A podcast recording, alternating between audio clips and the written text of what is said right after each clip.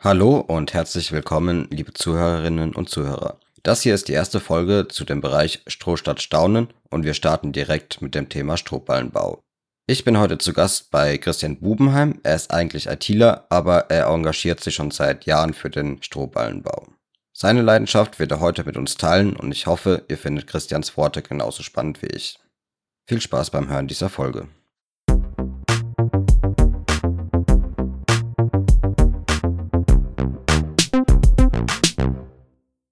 Magst du dich direkt einfach mal vorstellen und ein bisschen was über dich erzählen, wer du bist, was du so machst? Ja, also äh, mein Name ist Christian Bubenheim. Ich leite die Forensic Discovery GmbH hier in Bayreuth. Wir sind eigentlich aus der IT, aber haben den Ansatz, dass die Menschen, die hier arbeiten, ganzheitlich sich wohlfühlen ähm, können sollen. Mhm. Und das machen wir vor allem auch mit Software, ne? dass man eine Software eben hat, die menschenfreundlich ist und menschennah ist weil wir der Ansicht sind, dass Computer eben den Menschen Arbeit abnehmen sollten und Nerven sparen sollten und keine Schlaflosigkeit bereiten sollten und so, ja, dass die Leute halt halt wohlfühlen. Und ähm, diese Ganzheitlichkeit, wenn man das richtig denkt, dann geht es ja auch darum, dass, dass Menschen nicht nur gute ähm, IT-Infrastruktur haben oder so oder einen ergonomischen Arbeitsplatz zum Beispiel mit einem vernünftigen Tisch oder vernünftigen Stuhl, sondern das fängt auch schon an beim, beim Bett, bei der Küche und beim Haus in dem ja. ich lebe. Und dieses, dieses Thema ähm, Strohballenhäuser verfolgt mich tatsächlich schon länger. Und zwar ähm, bin ich da schon so im Jahr 2000, ja, 2008, 2009 aufmerksam geworden, dass es das eben gibt. Habe mir erstmal nur die, die Sachen und Lösungen dazu angeschaut und bin irgendwann dann auf den Werner Schmidt aufmerksam geworden in der Schweiz, der eben eine lasttragende Bauweise ins Leben mhm. gerufen hat. Und das fand ich sehr, sehr spannend, weil ich mir damit so die gesamte Holzkonstruktion ähm, spare. Und ja, das hat uns sehr begeistert und das passte halt sehr, sehr gut in unser menschennahes äh, Konzept hinein. Und mein Ziel wäre es tatsächlich, äh, viele äh, lasttragende Strohballenhäuser zu ermöglichen, ähm, weil ich auch glaube, erstens, Menschen verdienen einen, guten Wohnraum und zweitens wird es auch ein bezahlbarer Wohnraum, der eben da ist. Genau. Ja, es ist erst die erste Folge. Magst du vielleicht mal noch einen Schritt zurückgehen mhm. und vielleicht generell was über Strohballenbau oder Häuser aus Stroh erzählen? Also wie mhm. die aktuelle Situation in Deutschland aussieht, wie das Ganze funktioniert. Na klar, also wir haben verschiedene Bereiche. Wir haben einmal, einmal das Rechtliche, äh, was berücksichtigt werden muss und auf der anderen Seite die Kostenseite, mhm. die da ist, die sehr wichtig ist. Und es gibt ja auch so als dritten Punkt eigentlich noch ähm, so Vorbehalte gegenüber ja. Strohballenhäusern. Wir können jetzt mal nach der Reihe, nach der Reihe abarbeiten. Also juristisch gesehen ist es so, dass die lasttragende Bauweise noch nicht erlaubt ist. Mhm. Ähm, das einzige Land, wo sich derzeit äh, Strohballenhäuser eben befinden, die lasttragend sind, ist die Schweiz. Und das hat folgenden Hintergrund. In der Schweiz ist die Rechtslage eine andere. Da ist es so, wenn ich ein Haus baue selbst, dann ist auch derjenige, der das baut, ähm, verantwortlich dafür, dass das Haus ihm nicht auf den Kopf fällt, die Decke. Mhm. Und damit wird jedes Haus zwar schon geprüft, ob es plausibel ist, aber es gibt eben eine Plausibilitätsprüfung und dann kann auch genehmigt werden, wenn was Neues da ist. Deswegen sind die Schweizer da eigentlich auch relativ äh, innovativ, auch mit Holzbau und sowas in der Vergangenheit und eben jetzt auch mit den lasttragenden Strohballenhäusern. Und ähm, unser Ziel ist es, dass eben ähm, eine Rechtsgrundlage geschaffen wird in Deutschland, entsprechende Normen geschaffen werden, damit diese Form des lasttragenden Baus eben auch in Deutschland, Europa und am Ende auch weltweit möglich ist. Weil ähm, gerade diese Kastenbauweise, die auch klimatisch super ist, also Holz und Stroh mit Lehm ist eine tolle Kombination, aber es ist halt trotzdem teuer, weil ich hohe Personalkosten habe. Und wir wollen gerne ermöglichen, dass die Häuser günstig sind und bezahlbar und ich trotzdem ökologisch leben kann. Und damit verbindet man eben das Ökologische und Ökonomische miteinander. So einmal so die Kostenseite und juristische Seite besprochen und die aktuelle Situation. Na, die ist ja ganz spannend, finde ich. Ähm, wir haben jetzt gerade einen ähm, Kooperationspartner von uns, äh, der Daniel Stahli aus Ingolstadt mit seiner Innovationsfabrik äh, GmbH, äh, ist im Holzbau tätig. Der ist Holzbauingenieur und ähm, wir machen für ihn eine Projektsoftware, die die sehr interessant ist, ähm, womit man auch später Strohballenhäuser planen und bauen kann. Deswegen ist die Kooperation sehr eng und sehr gut. Und ähm, er erlebt gerade, dass es sehr, sehr schwierig ist, also die ganze Branche ist ja auch schon in Medien angekommen, dass die Preise für Holz um 40 Prozent äh, gestiegen sind, mhm. jetzt innerhalb kürzester Zeit.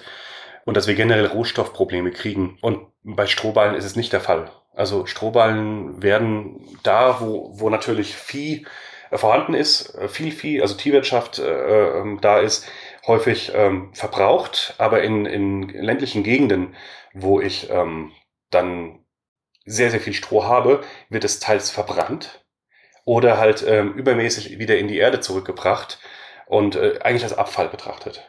Aber in, in Wahrheit haben wir keinen Abfall. Wir haben hier einen, einen wertvollen Rohstoff, der der benutzt werden kann, um eben tatsächlich Häuser zu bauen und die auch wohlgemerkt lange halten. Also wir, wir kennen eine Kirche in den USA aus Strohballen aus dem Jahr 1906 oder sogar noch älter. Man muss mal bei Werner Schmidt auf der Seite gucken.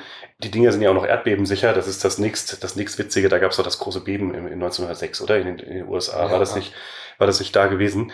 Und ähm, ja, und das Schöne daran ist, ich habe ich hab quasi erdbebensichere, lawinensichere Häuser, wo man auch gut drin leben kann. Und äh, jetzt kommen die Vorbehalte. Ne?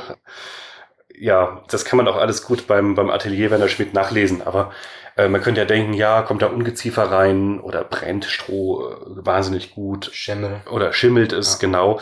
Und ähm, man muss halt einfach sehen, äh, dass Strohballen haben natürlich eine gewisse Grundfeuchte äh, drin, ähm, wo sie auch nicht schimmeln. Das ist, das ist okay. Und das hat einen ganz interessanten Effekt. Also wenn ich diese Kombination habe aus Stroh und Lehm, dann ist es so, wenn es, wenn es im Sommer zum Beispiel heiß und trocken ist, dass auch ähm, an den Innenraum kühlend äh, Feuchtigkeit abgegeben wird und mit der Dachbeschattung in der Kombination äh, die Häuser angenehm bleiben im Sommer und im Winter wiederum isolieren äh, die Strohballen gegen die Kälte. Das heißt, ich habe praktisch, ich habe keine Kosten für Klimaanlagen oder, oder Strom damit und auch eben äh, keine, keine Heizkosten.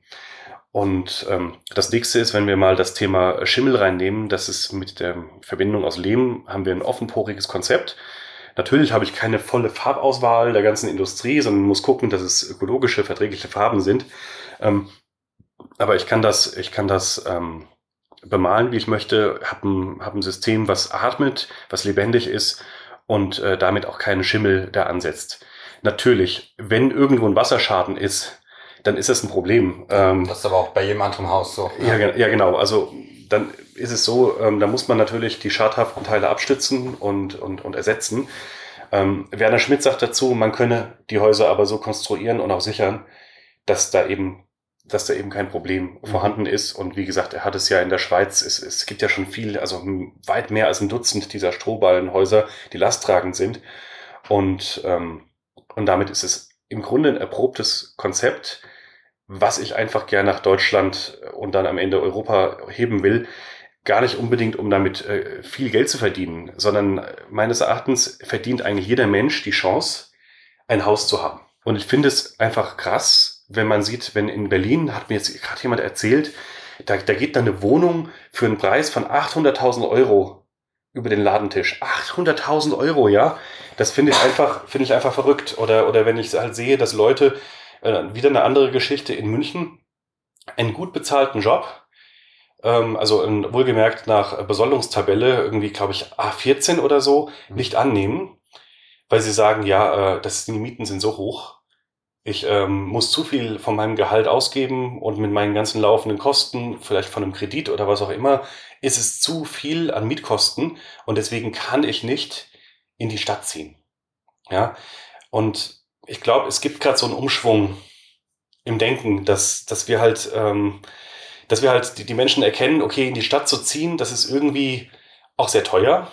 Stuttgart, München, Frankfurt, Berlin, Hamburg und sowas, ja, alles eigentlich ja. sehr schöne Städte, ja, aber wahnsinnig teuer. Und dass sie dann sagen, gerade junge Familien, hey, wir, wir ziehen halt aufs Land. Was für Möglichkeiten gibt es denn da zum Bauen? Und ähm, Holzhäuser sind ja mittlerweile zum Glück im Bewusstsein der Menschen angekommen. Jetzt haben wir das große Problem, dass die Preise für Holz extrem steigen, dass die Verfügbarkeit extrem schlecht ist. Und es gibt auch immer mehr Leute, die entdecken, boah, Stroh gibt's ja als Baumaterial und nicht nur als Abfall.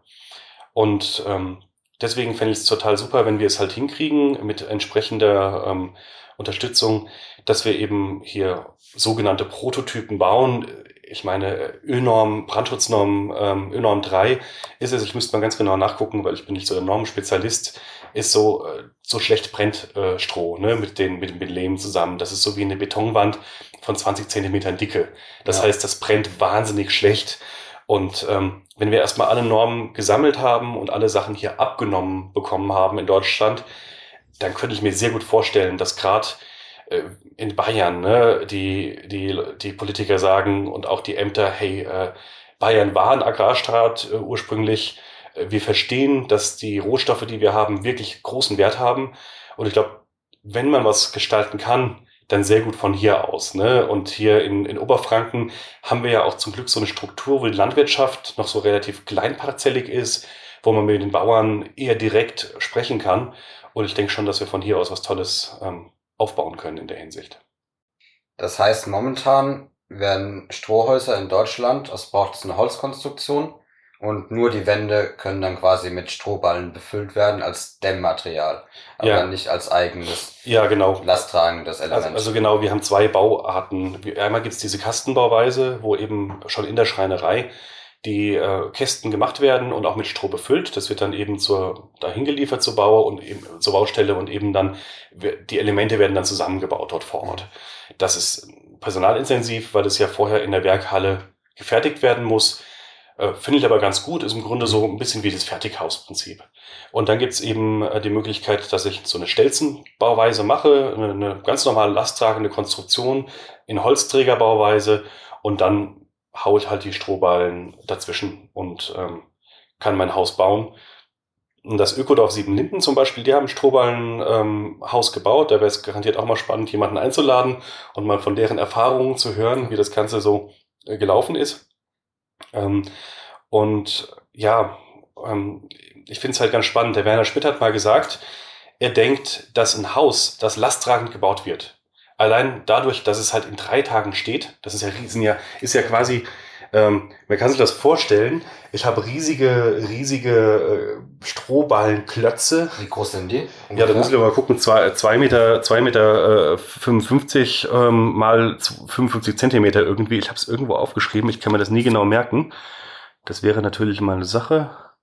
Haben wir das irgendwo aufgeschrieben? Nee, hier natürlich nicht. Ähm, also es sind, sind, sind wuchtige Dinge. Also die müssen mhm. mit dem großen Kran gehoben werden. Es gibt auch verschiedene Maße, aber die variieren, aber im Grunde immer so 2,50 Meter lang, äh, so 50, 60 Zentimeter breit, nochmal so 50 Zentimeter hoch, vielleicht 60. Ähm, und dann werden die geschlichtet. Ne? Das kann kein Mensch heben. Ja. Der Kran muss es, muss es drauf schlichten. Das Schöne ist aber, dass es wie riesige, wie riesige Ziegelsteine, nur aus Stroh, und äh, anstatt ganz viele kleine Steine äh, zu stapeln, stapelt halt die ganz großen Ballen übereinander, schlichtet es und habe natürlich als Decke und auch als Boden habe ich Holzkonstruktionen logischerweise und dann schlichte ich das wieder.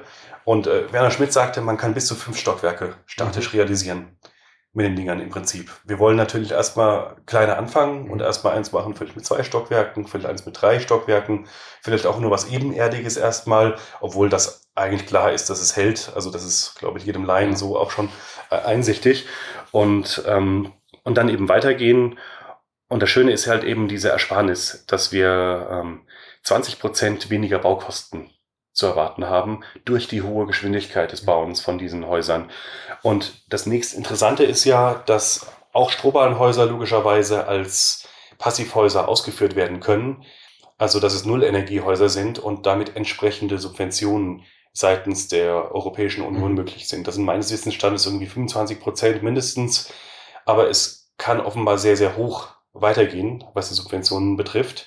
Ich habe Zahlen bekommen, bis 70 Prozent angeblich bei Innovationsvorhaben. Das müssen wir aber noch genau prüfen, weil sich auch sehr häufig die Dinge ändern und dieses ganze Subventionsthema äußerst komplex ist. Ähm, aber auf jeden Fall, wenn ich ein Haus baue, habe schon mal 20 Prozent weniger Kosten und dann vielleicht auch noch ein Viertel äh, Subventionen äh, da drin. Das ist natürlich dann sehr attraktiv ne, für jemanden, der, der eins baut. Und wenn ich jetzt zum Beispiel klassischen Hausbaukredit äh, aufnehme, kann ich es das ja zum Beispiel über die LFA in, in Bayern machen ne? oder über die KfW bundesweit. Und das bietet, finde ich, schöne Perspektiven. Und vor allem auch ähm, die Leute, die dann in den Häusern am Ende wohnen, haben ja keine laufenden Kosten. Und wir haben noch was Schönes anderes. Und zwar ähm, mein guter Freund Wilfried Färber, er ist selbst ähm, zweifacher Meister, für mich quasi Ingenieur, der ist jetzt mittlerweile, müsste schon über 70 sein, hat einen Generator erfunden, und zwar nennt sich das der Windwalzengenerator, mhm. den er vertreibt über eine Nürnberger Firma auch. Ähm, und man könnte diese Walze quasi auf den Dach drauf machen und die Aufwinde, die auf dem Dach sind, nutzen. Und man hat wahrscheinlich werbewirksam äh, mitbekommen, dass Elon Musk die Tesla Powerwall äh, beworben hat. Wir haben eigentlich in Deutschland bessere Speichertechniken, als die Powerwall das so kann. Und ähm, auf dem Weg könnte man eben dann schön ähm, von so einer Walze den, ja, den Strom generieren lassen und dann in eben einer Batterie sammeln und damit könnte man ein autarkes Haus eben schaffen. Ne? Und ich denke eben, wir müssen halt einfach mal schauen, wo ist die Zukunft? Und wir wissen eins, wir haben Gas, ja, wir haben auch Öl, aber irgendwann ist das leer. Es ist nicht unbedingt jetzt, es ist vielleicht auch nicht in zehn Jahren, aber es ist so, irgendwann haben wir nichts mehr davon. Aber wir werden immer, zumindest die nächste Milliarde Jahre, werden wir Sonnenlicht haben. Und Sonne erzeugt halt eben nicht nur Licht, sondern auch Wind. Und ähm, mit dem Wind können wir eben auch Strom produzieren. Ich finde das so interessant deswegen, weil die äh, Windwalzen ähm, eben Kugellager haben, die sich, die quasi kaum verschleißen. Und selbst wenn ich sie wegwerfen muss, habe ich keinen Sondermüll, sondern weiß, wie ich das entsorge, weil ich habe im Grunde am Ende äh, Edelstahl, den ich mhm. entsorgen kann. Ne? Und bei Solarzellen ist ja nicht so ganz klar, wie die Entsorgungsthematik aussieht, wenn die Zellen mal verbraucht werden. Und ja, hier kann ich sagen, ich habe eine mechanische Variante, um Strom zu erzeugen. Äh, das Ding hält vielleicht die nächsten 50 Jahre bei mir auf dem Dach, vielleicht sogar noch länger. Es gibt ja keine Langzeitstudien dazu. Ich habe also meinen Strom, ich habe meine Wärme und wenn ich jetzt noch weitergehe und sage, ich bin richtig modern drauf, ich hab, nehme mir meinen Gartenroboter dazu und habe mein, mein Hochbeet, das komplett von einem KI äh, geförderten Gartenroboter bepflanzt wird und äh, besät wird und äh, beerntet wird, dann habe ich ein autarkes Leben. Dann habe ich meine Heizkosten drin, ich habe die, die, die Stromkosten, habe ich gar nicht. Ähm, ich habe äh, Essen. Das heißt, ich bin im Grunde sicher. Und ich glaube, dass so ein, so ein Konzept, wenn man so lebt, eine Gesellschaft insgesamt widerstandsfähiger macht. Mhm. Dass es eben die Resilienz der Gesamtgesellschaft stärkt, weil weniger Sorgen da sind. Und gerade bei so Krisen, wie wir jetzt erleben mit der Corona-Krise, ist es so, dass man hat einfach gemerkt, es ist so viel vom dauernden Fluss abhängig. Es müssen Rohstoffe müssen nachkommen, es muss konsumiert werden. Die, die Arbeitsplätze müssen mit der gleichen Auslastung erhalten werden. Teilweise haben Firmen Burn-Down-Raten gehabt von irgendwie zwei Monaten. Das heißt, ja, wenn ich acht Wochen noch warte, dann ist das Geld leer, dann sind die Reserven leer und dann muss die Firma Insolvenz anmelden. Und das finde ich, das kann nicht sein. Das ist für mich eine Form von Kapitalismus, die darauf ausgelegt ist, Ressourcen nicht zu erhalten und wertzuschätzen, sondern zu zerstören. Und wenn ich sage, okay, wir haben schon mal einen großen Teil der Bevölkerung und immer mehr Menschen, die in, in Häusern leben, die sie autark machen und eigenmächtig machen und ihnen die Chance geben, zu entscheiden, dann, dann sind wir eigentlich bei der gleichen Thematik wie beim Grundeinkommen. Ne, wo ich sage, okay, ich sichere jemanden ab. Und so auch so ein Haus kann so eine Grundabsicherung bieten, wo ich sagen kann, okay, Menschen geraten nicht in Panik, nicht in Angst, sondern können ihr Potenzial eben ausschöpfen, indem sie eben keine Angst haben. Und ich denke, Angst ist auf jeden Fall kein guter Ratgeber für die Zukunft. Ja, nicht nur das, was du gesagt hast, sondern auch mit dem, wenn wir auf das Pariser Klimaschutzabkommen schauen, CO2-neutral bis 2030 oder 35 ist ja. es ja auch nochmal, also wir haben durch diese Häuser enorme CO2-Einsparung plus gemeinschaftliches, gesellschaftliches Wohnen, wo sich jeder wohlfühlen kann. Ja. Ja, genau. Das ist äh, auf jeden Fall ein gutes Grundrezept, glaube ich, für die Zukunft. Also was unser Ziel auf jeden Fall auch ist, ist, dass wir halt ein White Paper dann zusammenkriegen mhm. mit den Experten. Ich bin ja selbst ITler und studierter Theaterwissenschaftler, kein Naturwissenschaftler ja selbst. Ähm, deswegen habe ich die ganzen Zahlen nicht so auf dem Schirm, aber natürlich ist es so, dass auch Strohballen eine erhebliche Menge an CO2 einsparen, richtig. Und Gemeinden ähm, sind ja mittlerweile auch dazu verpflichtet, eine CO2-Bilanz zu führen. Mhm. Und ähm, deswegen glaube ich, dass auch gerade dieses Strohballen-Konzept sehr attraktiv ist, natürlich auch neben anderen ökologischen Bauweisen. Also ich bin jetzt kein Gegner von irgendwie einer Hanf-Kalk-Bauweise oder so oder von Holzbauweisen. Das sind alles tolle Möglichkeiten, Dinge zu bauen. Nur Stroh und Lehm ist gerade hierzulande extrem billig. Mhm. Ne? Also Hanf wird nicht in der Menge angebaut. Kalkputz äh, ist, soweit ich weiß, auch teurer. Und ähm, man kann es auch sehr, sehr gut kombinieren. Aber das, das, das Interessante ist, wir haben Alternativen, um eben diese CO2-Bilanz runterzufahren und trotzdem unsere Lebensqualität zu erhalten. Und das, finde ich, bietet eben eine große Chance, Hoffnung zu haben und vor allem auch unseren Kindern eine vernünftige Welt zu hinterlassen, wo wir eben nicht sagen, liebe Kinder, es tut uns leid, wir haben leider äh, die Ozeane vergiftet, ähm, dann haben wir die Sandstrände unserer Welt abgetragen, weil wir so ganz gerne alles mit Beton bauen. Ja, die Inseln, die da hinten waren, die waren schön, aber wir brauchten den Sand, um irgendwelche tollen Betongebäude im Turmbau zu Babylon äh, zu realisieren, sondern zu sagen, hey, wir haben hier vernünftige, eine vernünftige Entscheidung getroffen zum noch rechtzeitigen Zeitpunkt, um eben eine Welt aufzubauen, die jetzt langsam mal ähm, ja verantwortungsvoll ist und ein verantwortungsvolles Miteinander ähm, beginnt meines Erachtens beim Klimaschutz auf jeden Fall.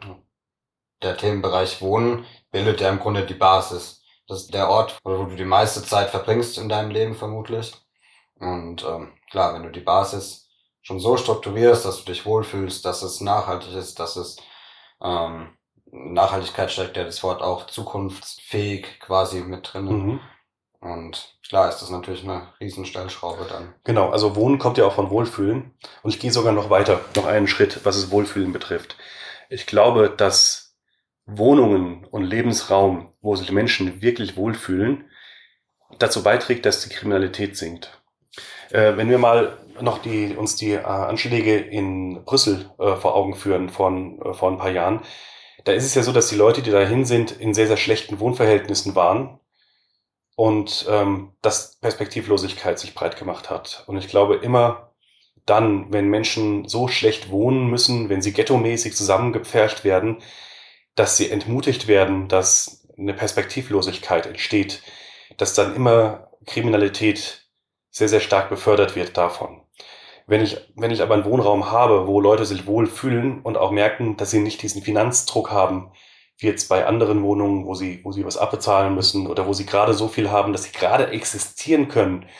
Das ist Überleben. Aber es geht ja nicht darum, dass wir überleben. Es geht darum, dass wir leben, dass wir im Leben sind und dass wir als, als menschliche Wesen das ausschöpfen können, was wir eigentlich auf dieser Erde wollen. Und da bringt es nichts, das in irgendwelche destruktiven, destruktiven Richtungen zu bringen. Und der, da finde ich, kann man einfach einen, einen wertvollen Beitrag für die, für die Gesellschaft leisten und eigentlich auch für den Frieden innerhalb einer Gesellschaft, in dem solche Wohnkonzepte gefördert werden. Sozialer Wohnungsbau ist ja eine ganz interessante Sache. Wir haben ähm, eigentlich einen Fonds von 5 Milliarden Euro in der, in der Bundesrepublik für sozialen Wohnungsbau. Ich muss mal eben gucken, da habe ich nämlich die Umsätze rausgesucht. Genau, das Baugewerbe selbst macht 260 Milliarden Euro Umsatz. Und, und äh, jedes Jahr werden, äh, werden 308.000 Wohnungen äh, quasi bereitgestellt. Ne? Und wenn wir da einen signifikanten Teil hinbekämen, der eben ökologisch ist, mhm. mit einem Wohnraum, wo Leute sich einfach wirklich pudelwohl fühlen, dann werden, glaube ich, auch viele sozialen Probleme gemindert, zumindest. Klar braucht man noch Sozialarbeit, klar muss man den Bildungssektor verbessern und man muss an allen Ecken gucken, dass es, dass es verbessert wird. Aber das Wohnen ist denke ich, nicht nur eine Raumfrage, sondern auch eine Qualitätsfrage, eine Wohlfühlfrage.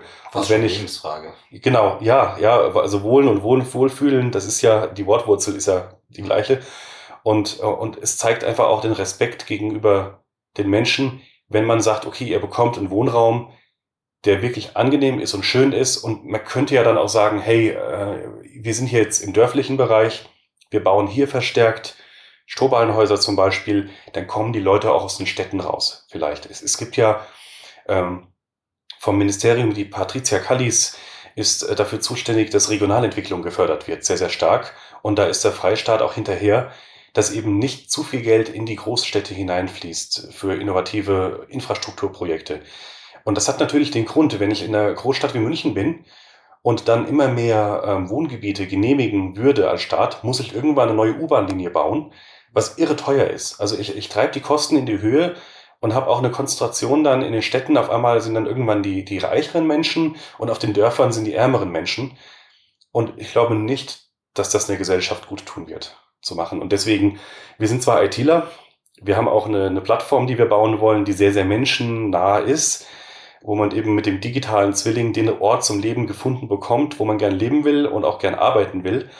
Ähm, aber das, dass man Leute natürlich aufs Land lockt mit dem vernünftigen Wohnkonzept, gehört halt eben dazu. Und dass man sagt, hey, ihr könnt hier auf dem Land in der tollen Dorfgemeinschaft leben und euch wohlfühlen und ihr könnt hier auch bei einer tollen Firma arbeiten, denn wir haben hier in Deutschland gerade im Mittelstand viele Hidden Champions, die irgendwo in der Pampa sind, die niemand kennt und wo man durchaus in der Natur leben kann. Ich habe meinen Wald in der Nähe, ich habe meinen See in der Nähe ähm, und habe da gute Luft, äh, gute Arbeit und gutes Wohnen.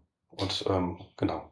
Was denkst du, warum dann Strohballenbau noch nicht so in Deutschland angekommen ist, beziehungsweise warum es auch rechtlich noch Schwierigkeiten gibt? Also dass es eben keine lasttragenden Strohballenbauten sein dürfen. Ja, ich glaube, weil es ein Naturprodukt ist. Ne? Also klar, ähm, gibt es gewisse technische Vorgaben, unter wie viel Druck die gepresst werden müssen. Übrigens geht das mit normalen Strohballenpressen. Also man muss nicht eine extra Strohballenpressmaschine anfertigen. Ähm, aber wir haben hier ein Naturprodukt und bei Naturprodukten ist der rechtliche Weg schwieriger als zu messen. Wir haben hier eine Betonwand, die kristallisiert immer gleichmäßig aus. Äh, das ist genau die und die Dichte, die und die Stärke und das ist immer exakt so, wenn es fertig ist. Das ist natürlich leichter zu kontrollieren. Und ähm, man muss halt einen Weg finden, in Kooperation mit den Behörden hier, die das dann genehmigen, ähm, dass eben diese Naturprodukte verbaut werden können und Naturrohstoffe so verbaut werden, dass sie für die Leute, die dann auch darin leben, sicher sind und äh, man das guten Gewissens machen kann. Genau. Ich denke, dass das aber auf jeden Fall ähm, eine große Hürde darstellt bei den, äh, mit den Strohballen. Und es ist auch so, ja, Strohballen, also Stroh an sich ist schon bekannt als der Material, schon aus dem Mittelalter in Fachwerkhäusern. Aber dass man mit Strohballen wirklich lasttragend bis zu fünf Stockwerke bauen kann, das weiß ja fast niemand. Und das finde ich ziemlich ähm, irre. Also der, der Werner Schmidt hat das, hat ja die Vorarbeit geleistet. Also wie gesagt, das ist gar nicht mein Lebenswerk, sondern ich will das ja nur hier hierher bringen und äh, brenne quasi für diese Idee. Und ähm, der hat mit der TU Zürich äh, zusammengearbeitet und halt gemessen, dass ein Strohballen von diesen Industriestrohballen 1,5 Tonnen absorbiert, was im Verbund dann echt eine Menge ist. Es gibt eine, eine, eine schöne Geschichte zum Wohlfühlen und auch zur Sicherheit. Und zwar gibt es das Haus Fliri in der Schweiz, das ist ein Hotel. Die haben zwei Sachen. Einmal ist es so, dass die sehr, sehr stark ausgebucht sind. Also die im Vergleich zu den umliegenden ähm, äh, Unterkünften ist es so, dass sie eigentlich eine, eine Buchungsquote haben von über 90 Prozent. Und äh, mit, mit dem Hotelbesitzer sollte man eigentlich auch mal ein Interview führen, unbedingt. Der soll auch sehr unterhaltsam sein, hat der Werner Schmidt mir berichtet. Und ähm, ja, und das Zweite ist, dass nicht nur Leute, dass sich die wohlfühlen, die sagen halt, oh, wir schlafen so gut und das Raumklima ist irgendwie so toll und irgendwas, das ist irgendwie ganz anders und deswegen sind wir hier gerne. Ne? Übrigens sind dann natürlich Leute, die in so Häusern sind, energetischer und produktiver und leistungsfähiger, was sich wiederum positiv auf die Arbeit auswirkt mhm. und so weiter und so fort. Aber das nächste ist, und das ist ziemlich krass, die hatten einen Lawinenabgang gehabt. Ich glaube, es war vor zwei Jahren. Und, ähm, und zwar eine schwerwiegende ähm, Schlammlawine, die runter ins Tal ist. Und normalerweise ist es so, wenn so eine Schlammlawine runterkommt und Häuser trifft, werden die ähm, bis zum Fundament hin mit ins Tal gerissen, weil das wirklich ähm, sehr starke Kräfte sind. Und äh, das wäre beim Holzhaus passiert, das wäre bei einem Steinhaus passiert, ähm, bei einem gut Betonhaus wahrscheinlich auch, es sei denn, es wäre als Bunker ausgeführt gewesen oder so. Ja. Und ähm, zu dem Zeitpunkt, als diese Lawine abging, waren zwei Familien in dem Haus drin. Und tatsächlich haben die gemerkt, dass da irgendwas gegen das Haus gekommen ist. Aber ist soweit nichts passiert. Die haben das auch nicht, also dem nichts Großes beigemessen. Dann kam halt eben ein Statiker, Werner Schmidt und der Statiker sind dann dahin und dann hat der halt ähm, gesagt, ja, also normalerweise wäre das passiert und wir hätten niemals gedacht, dass dieser Strohballenverbund die Lawine überhaupt abfängt. Ja, weil alles so flexibel ist. Das wabbelt halt wie ein riesiger äh, Strohballenpudding dann ja. das Ganze weg. Und auch spannend, ne? weil es gibt ja überhaupt keine Forschung dazu. Es gibt so viele Forschungsfelder, die man mit diesem, mit diesen Strohballenhäusern machen kann, um genau mal zu messen, ja, wie stark ist denn das jetzt? Wie ist denn die Absorptionsfähigkeit von so einem Haus? Hm. Und ähm, ja, das, das nächste ist dann, hat er gesagt, okay, wir schauen uns das Ganze nochmal im Sommer an und gucken, wie die Schäden an der Fassade sind. Und tatsächlich ist der Lehm auch so elastisch. Ah, ah die Definition von Schaden kommt jetzt von Google. Google, äh, wenn Google dazukommt und Schaden definieren will. Ja, das wollte der, das wollte der Ingenieur auch gerne definieren. Das Problem war aber, dass er die Schadenshöhe gar nicht bemessen konnte, denn es gab keinen Schaden.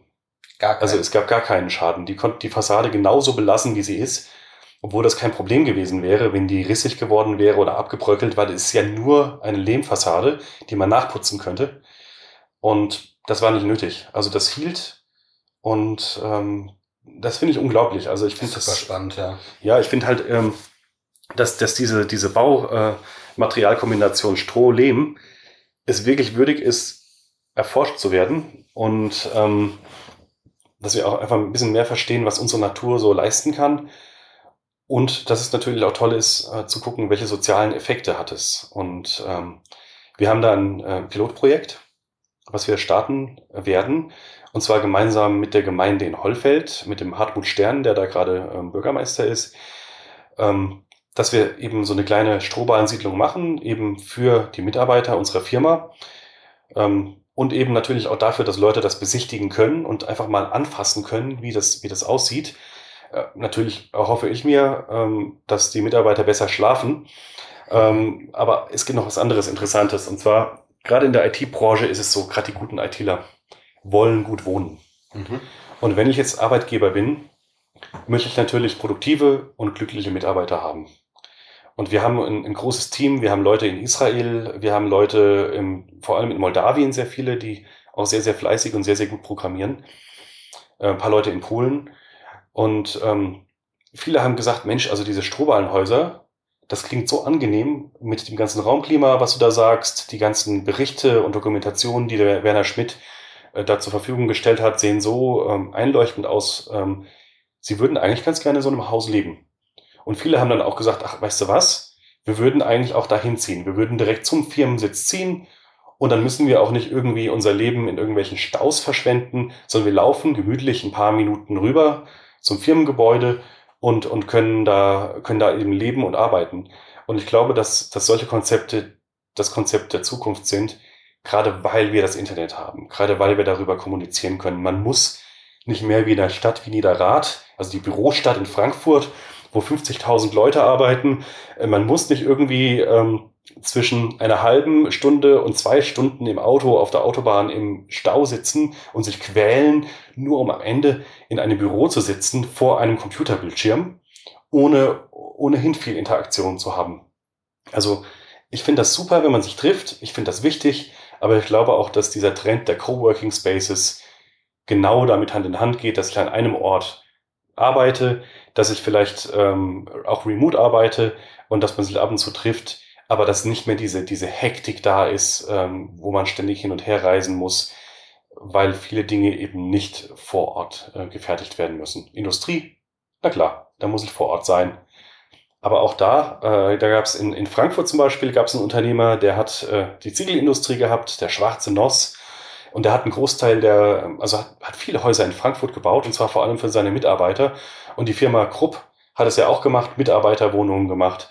Und ich denke, dass dieses alte Konzept ähm, gar nicht mal so schlecht ist. Und dass man vielleicht mal in die Vergangenheit schauen kann. Wie haben die Kelten gebaut vor 2000 Jahren? Ja, das waren auch schon Strohballen. Wir haben Unternehmer ihre Mitarbeiter behandelt. Ja, sie haben ihnen auch Wohnungen gebaut. Und dass man vielleicht heute sagt, okay, ähm, vielleicht, vielleicht gehen wir mal zurück einen Schritt und, und sagen, wir, wir ändern mal das mit riesigen Bürokomplexen und ewigen Anfahrtswegen und Ballungszentren und besinnen uns mal auf, auf die Stärken, die verschiedene Konzepte haben. Ja. ja, es gibt ja ganz häufig in Deutschland diese Trennung von Arbeiten und Wohnen und dazwischen riesige Wege, stundenlange mhm. Wege teilweise sogar. Genau. Was dann auch wieder, um auf das CO2-Thema zurückzukommen, was ja natürlich auch eine Verkehrsbelastung, man kennt es aus den meisten großen Städten. Ganz ähm, genau. Ich glaube, Hamburg ist mit in Deutschland ganz vorne dabei, ähm, weil es einfach Bereiche in Hamburg gibt, dort wird gearbeitet und man wohnt wo ganz anders. Und ja. Ja, genau. Also ein Riesenthema, ja. Die Leute, also wenn man Leute fragt, es reicht ja schon, die sagen dann in Frankfurt auch, ah, in Frankfurt stehst nur im Stau ja. oder in München stehst nur im Stau Stuttgart. oder Stuttgart. Also es ist eigentlich, es ist immer das gleiche Thema. Ne? Und wir müssen gucken, dass wir, dass wir wieder dezentralisieren und, und äh, ja, und das muss halt bezahlbar sein und ökologisch sein. Und mir fällt tatsächlich nicht so viel ein. Also es ist schon so, dass die Industrie ähm, sich schon anpasst. Ne? Also sogar die, auch die klassischen, jetzt die, die Ziegelbauer sozusagen, ne? die, die passen sich auch immer mehr an und die Lösungen werden insgesamt immer bezahlbarer. Aber wir müssen halt gucken, was, was an Rohstoffen da ist. Und was auf jeden Fall, denke ich, eine ähnliche Ressource ist, ist Sand. Das hat Jan Böhmermann ja letztens auch schön gezeigt. Ähm, und ähm, wir müssen einfach gucken, dass wir, dass wir aufhören, endliche Ressourcen zu verbrauchen. Und das ist, das sind fossile Brennstoffe, das ist Sand, und äh, müssen weitere identifizieren und müssen einfach gucken, was wächst nach und was kann ich benutzen, damit wir eben unsere, unsere Zukunft nachhaltig gestalten. Und im Grunde, also im Grunde klingt das total einfach, finde ich. Und ja. äh, warum wohnt denn nicht jeder in so einem Haus oder warum gibt es das nicht überall? Ja, genau. Das frage ich mich auch. Also ich frage mich wirklich, ähm, aber ich denke, das ist einfach eine Sache, die in den Köpfen der Menschen ankommen muss, dass schöne Dinge einfach und bezahlbar sein können und man sich nicht immer den Kopf machen muss und nicht immer denken muss, boah, das ist so kompliziert, äh, wie schaffen wir das? Ich denke, es ist vor allem eine Willensfrage, die wir haben.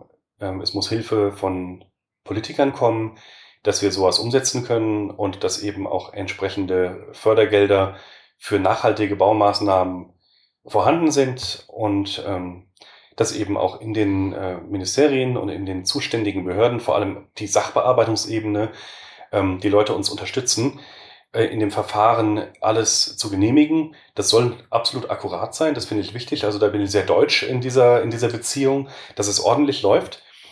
Aber auf der anderen Seite, wenn wir diese Chance ergriffen haben, das gut zu dokumentieren, dann haben wir eine deutsche Norm. Und wenn in Europa dann geguckt wird, was ist denn da für eine Norm, dann sehen die, ja, wir haben das gemacht, ach, die Deutschen wieder mal, ja, schauen wir mal an, aber wieder übermäßig akkurat, alles super sauber, ja, von, von deutschen Beamten überprüft worden, das läuft. Und dann gibt's die EU-Norm. Und dann haben wir vielleicht auch Glück, dass wir aus der DIN-Norm eine EU-Norm, eine ISO-Norm kriegen und dann einfach Menschen in der gesamten Welt in die Lage versetzt werden zu sagen, hey, ich will ganz gerne ein Strohballenhaus bauen. Es muss vielleicht in Landesrecht übersetzt werden oder so, aber dass wir für, mhm. für die Leute weltweit die Hürden niedrig machen für lasttragenden Strohballenbau. Das ist so dein Ziel für die nächsten Jahre, oder? Absolut, ja, ja. Also wir wollen ja damit, wie gesagt, äh, unser Geld verdienen wollen wir mit IT, mit menschennahe IT und Lösungen, die, sagen, sage ich mal, unnötige Geschäftsprozesse ersetzen durch, durch automatisierte Lösungen in der IT, dass Menschen da eben nicht mehr gestresst werden von, äh, ja, von ich sage immer Formularschwachsinn. äh, ja, aber auf der anderen Seite, dass Leute auch sich zu Hause so wohlfühlen, dass sie sich auf jeden Tag freuen können und auch eben so, so, so Schlafprobleme da sind. Und dann, dann haben wir noch immer ein ganz, anderen, ein ganz anderes Feld. Ne? Wenn Leute auf einmal gut schlafen und sich wohler fühlen, und dann haben wir unsere Software, ähm, Menschlink ne, und Unternehmerland, äh, wo ich eben wo ich dann eben meinen digitalen Zwilling hochladen kann und einen Arbeitsplatz finde, wo ich auch glücklicher bin und einen Wohnort finde, wo die Bedürfnisse, die ich habe, erfüllt werde, werden, ja, und habe dann dieses Wohnhaus, dann hat das ja auch Auswirkungen auf die Gesundheit der Menschen. Ja. Und ich, ich weiß es nicht, ich weiß nicht, wie man das, äh, wie man das später herausfinden kann. Das wäre mal eine interessante Studie. Ähm, aber ich denke, dass auch dem Gesundheitssektor durch so eine ganzheitliche Herangehensweise außerordentliche Kosten gespart werden und wie insgesamt unser System, was meines Erachtens wie auch die Gesellschaft unter Hektik und Stress steht, entlasten können und diesen gesamten Druck rausnehmen können aus, aus dem Ganzen und einfach wieder eine gewisse Entspannung hineinbringen, damit wir Menschen ähm, uns fortentwickeln können. Und warum haben wir denn Zivilisation erfunden?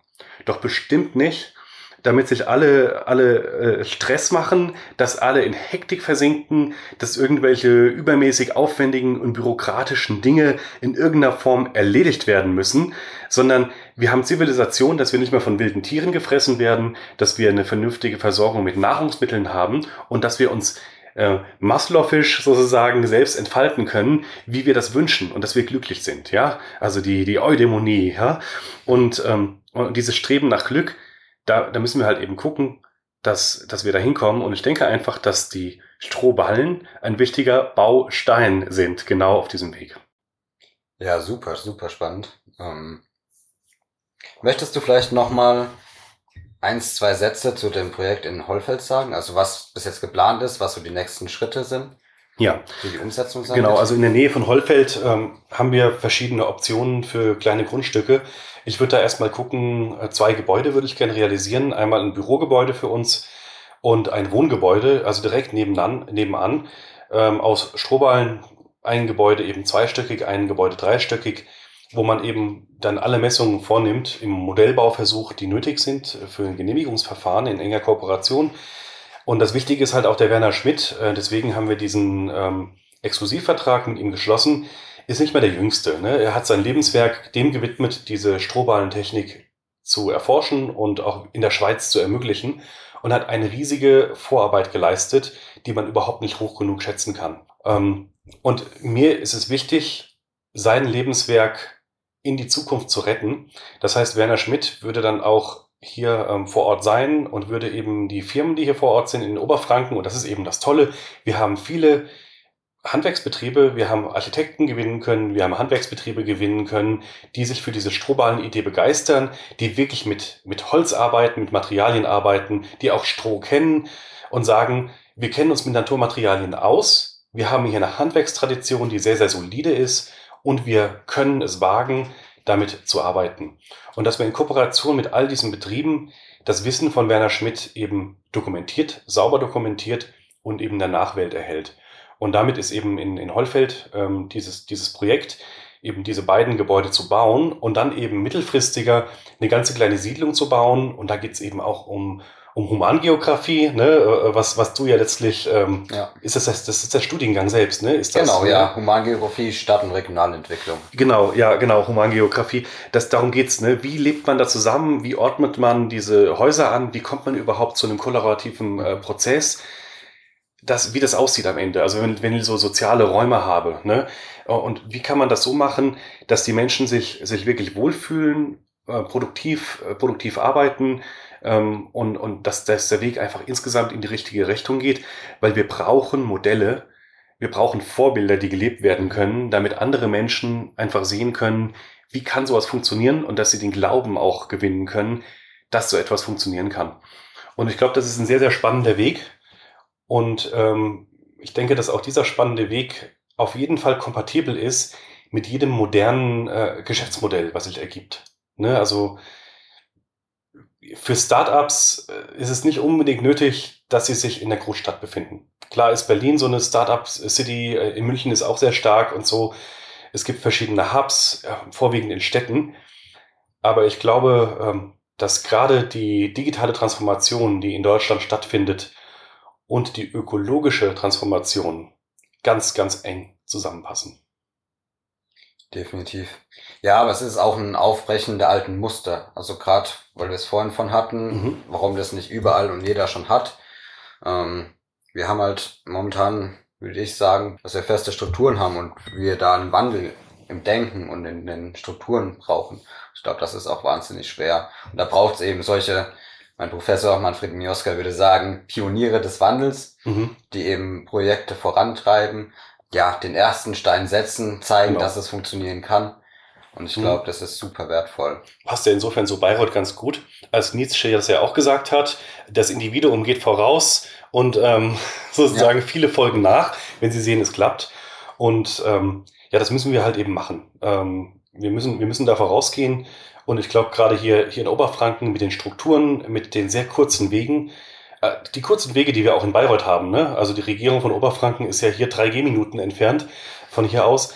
Äh, das ist echt eine Chance die wir nutzen können. Und ähm, ich denke, es ist auch glaubwürdig, wenn eine Idee für Regionen und für den eher ländlichen Raum aus einer, einer, ja, einer regionalen Region, sage ich mal, kommt, also nicht irgendwie ein Ballungszentrum ist, sondern eben die eher ländlich ist, so wie, wie, der, wie der Bayreuther Raum. Und ähm, es gibt ja viele, viele Leute, es gibt ja auch am Kreuz die Idee, die ihr mir vorgestellt habt, ähm, dass man da eben den, den Wohnraum neu gestaltet. Und ähm, wenn, man muss halt die Ideen, die da sind, dann realisieren. Das mag ein, ein steiniger Weg sein, aber mit Strohballen könnte es ja auch ein fluffiger Weg werden.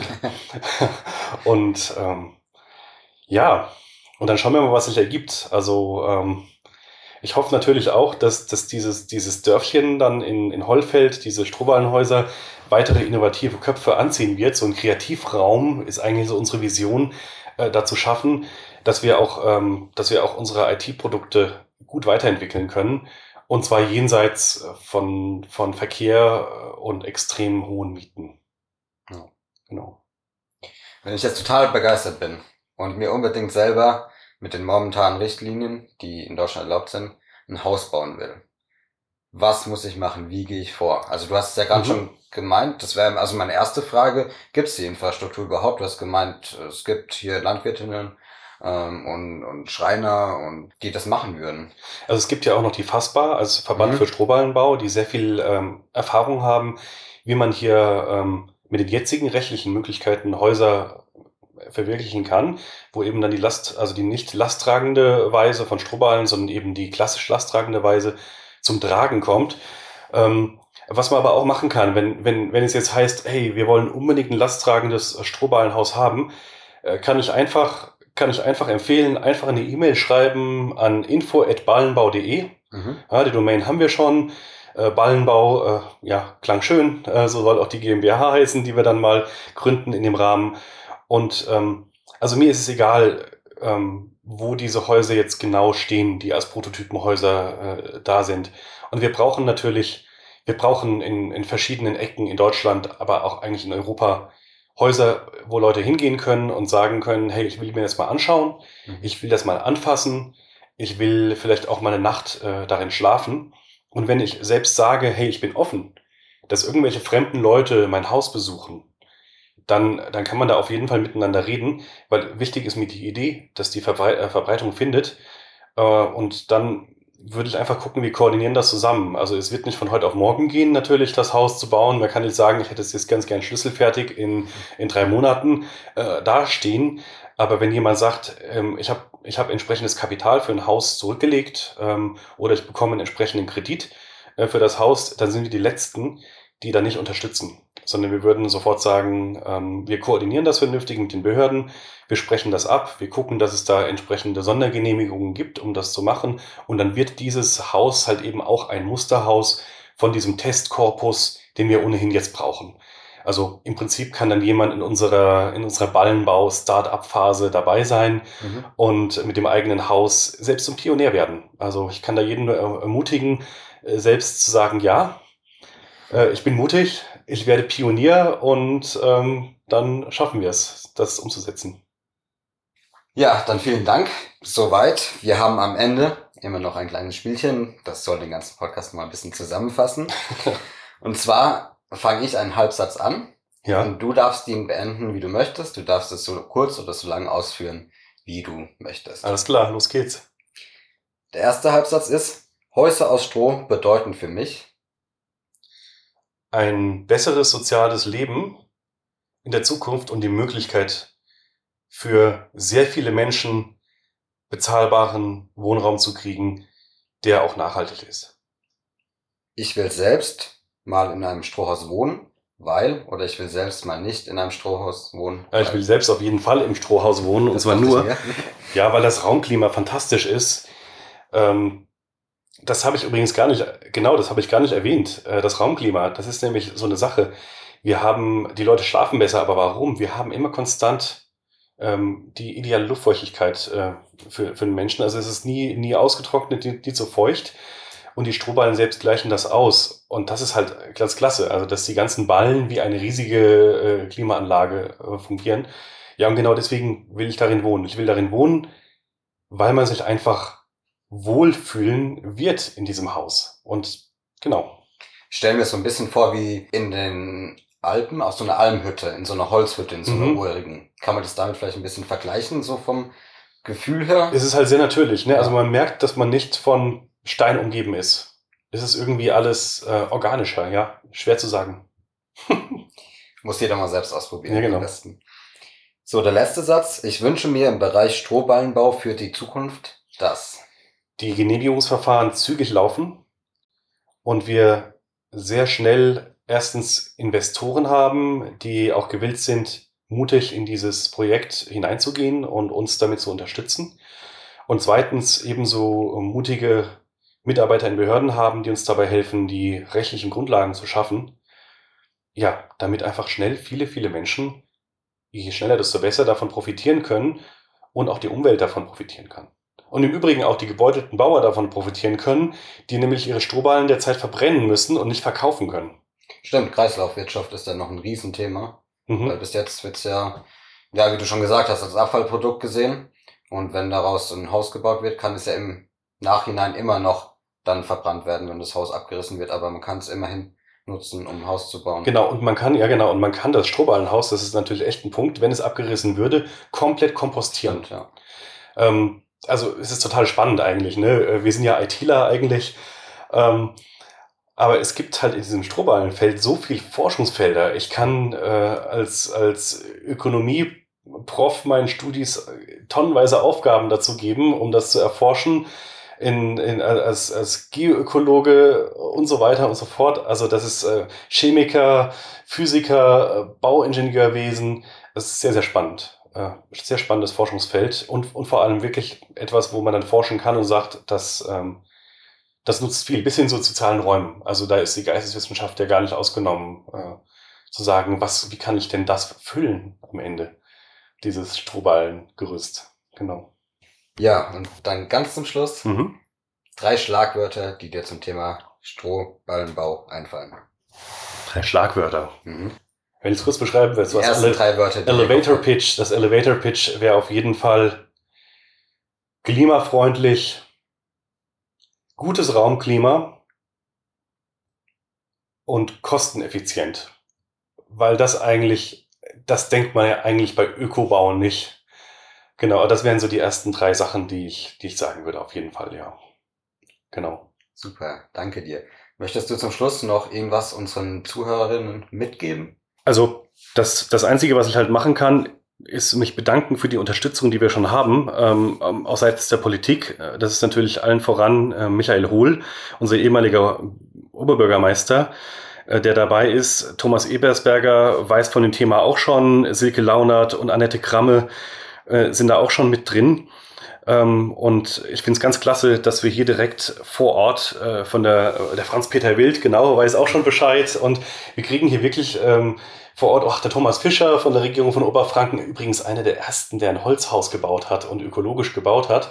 Also wir kriegen hier, und das finde ich ganz toll, auch noch viele, die ich nicht genannt habe, breite Unterstützung von der Politik und auch innerhalb der Behörden, wem ich das erzähle. Und ich finde es generell hier jetzt toll, finde ich, ist es auch einfach eine Besonderheit von Oberfranken und auch von der Regierung hier äh, von Oberfranken, dass die Leute sagen, wir finden das gut und wir machen alles, was wir können, um das zu realisieren, weil es ein gutes Konzept ist, was wirklich vielen was bringt. Und das ist toll, ne? Also viele denken ja, oh, ich mache irgendwas, ich mache jetzt hier so eine neue Idee, lohnt sich das überhaupt damit anzufangen? Das ist doch bestimmt nur so, dass man Gegenwind hat oder wenn man sagt, was du willst gründen das ist, das würde ich jetzt nicht machen. Ich habe da viele Bedenken und so. Aber ich kann nur sagen, also jetzt aus der Erfahrung, die wir gemacht haben, und das sind wirklich, also seit, seit den letzten zehn Jahren eigentlich, wir haben nicht eine einzige Gegenstimme bekommen, nicht einen einzigen Gegner, der irgendwie sagt, ich äh, stelle mich jetzt gegen euch, äh, wir werden verhindern, dass diese Häuser gebaut werden. Im Gegenteil, es gibt nur Unterstützer und das stimmt mich sehr, sehr froh gemut, dass wir das auch in den nächsten, ja, vielleicht schon in den nächsten Monaten, aber spätestens in den nächsten zwei bis drei Jahren realisieren können, diese Häuser hinzustellen und eben für die Allgemeinheit verfügbar zu machen. Ja, super. Dann bleibt mir nur am Ende zu sagen, vielen, vielen Dank für den sehr interessanten Podcast. Gerne. Viel Erfolg. Danke. Ich denke und hoffe, wir sehen uns und hören uns vor allem nicht das letzte Mal zu dem mhm. Thema. Genau. Vielen, ja. vielen Dank dir für deine Zeit. Ja, sehr gerne. Und wir sind ja ein umtriebiges Start-up von lauter Verrückten. Ähm, und da gibt es ganz, ganz viele andere verrückte Unternehmer, auch hier in Bayreuth just, hier in dieser Provinz. Und insofern muss man sagen, es ist nicht der schlechteste Ort, um sowas zu starten. Danke dir. Gerne.